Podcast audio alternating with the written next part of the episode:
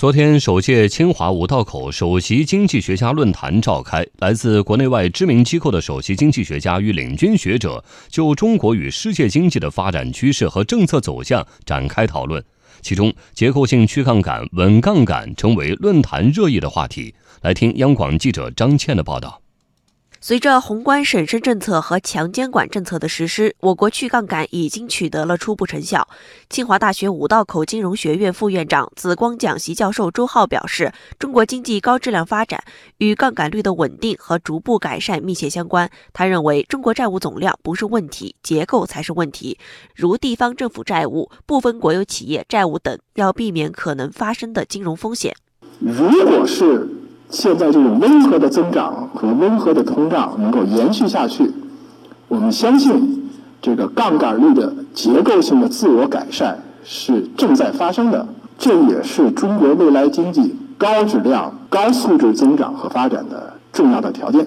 北京大学国家发展研究院副院长黄一平认为，从跨国数据分析来看，杠杆率增速的重要性远远超过了杠杆率水平的重要性。黄一平建议，控制总量不如控制部门，结构性的去杠杆要好于一刀切的去杠杆，控水平不如控增速，要稳杠杆。我们一个基本的结论就是，啊，不是说高杠杆率没有风险，是有的，但是相比较而言，更加重要的变量。我们需要关注的其实是杠杆率的直线上升，就是它的增速可能对于金融风险来说更为关键。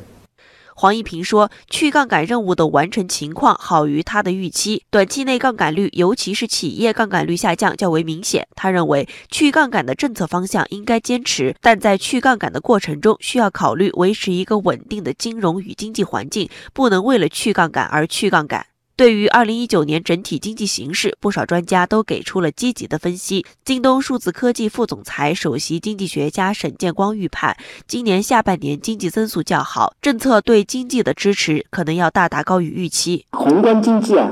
是前低后高，我对今年经济的判断是，下半年经济增速会比上半年好，对经济的支持可能要大大高于预期。美银美林大中华首席经济学家乔红也认为，随着政策的力度逐渐增大，它的影响会越来越明显。二季度经济增速能够企稳，随后缓慢回升。